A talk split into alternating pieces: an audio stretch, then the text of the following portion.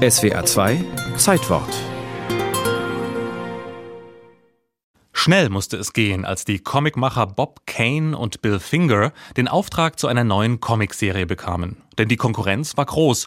Der Erfolg von Superman hatte die Latte hochgelegt. Die erste Batman-Geschichte, die in Detective Comics 27 erschienen ist, war ein Plagiat des Shadow Pulps Partners of Peril, das ich glaube drei Jahre vorher erschienen ist, dass der Autor Bill Finger halt ziemlich schamlos kopiert hat, weil er schnell eine Geschichte zaubern musste und schnell eine Figur quasi vorlegen musste.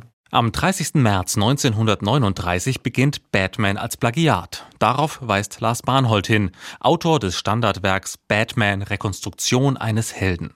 Im Grunde ist Batman sogar ein doppeltes Plagiat, denn Vorbild ist der Graf von Monte Cristo, die berühmte Figur von Alexandre Dumas. Im Grunde sind die Entstehungsgeschichten von Batman oder die Geschichte vom Grafen Monte Cristo sehr ähnlich. Sind beide junge Menschen mit sehr hellen Zukunftsaussichten, mit einer liebenden Familie und einer gesicherten Zukunft finanziell gesehen, denen etwas Traumatisches passiert und die diese Aussichten beraubt werden.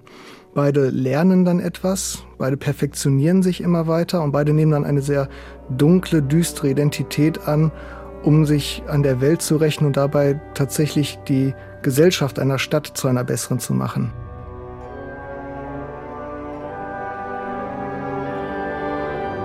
Dem Grafen von Monte Cristo geschieht Unrecht und er will Rache. Auch Batman jagt die Gangster der Großstadt aus Rache, weil ein Gangster einst seine Eltern ermordet hat. Und er ist in der Wahl seiner Mittel nicht zimperlich. Er setzt Leute unter Druck, er schüchtert sie ein, er bricht bei ihnen ein, er bedroht sie mit Gewalt, er setzt Gewalt ein.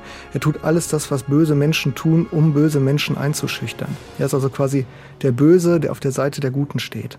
Ein Held, der mit den Mitteln des Bösen die Bösen bekämpft.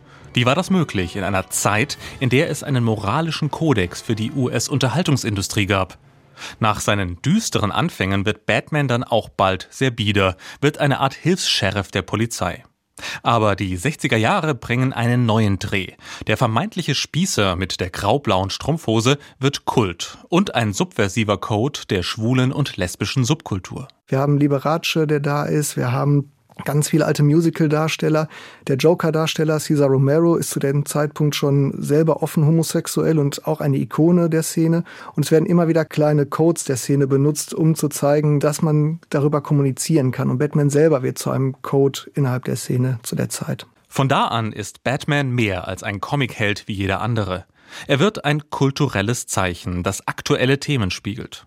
In den 80er Jahren stellt Frank Miller mit seinem Batman die Frage nach einem latenten Faschismus in der westlichen Welt.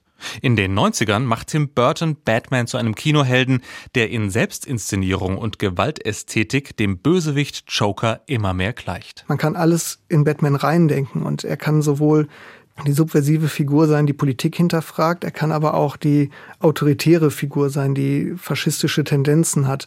Als Anarchist kann man sich in Batman irgendwie wiedererkennen und gleichzeitig als Faschist kann man in Batman irgendetwas wiedererkennen, was man selber für sich nehmen möchte.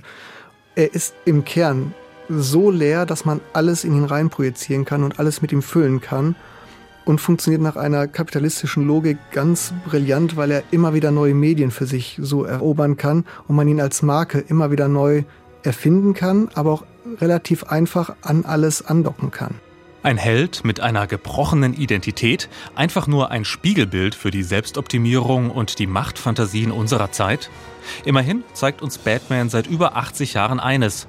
Hinter der Maske des perfekten Helden lauern die dunklen Seiten der Moderne.